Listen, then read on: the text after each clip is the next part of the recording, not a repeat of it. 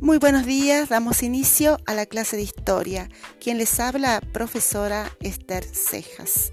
Como saben, esta semana debemos realizar la recuperación de historia.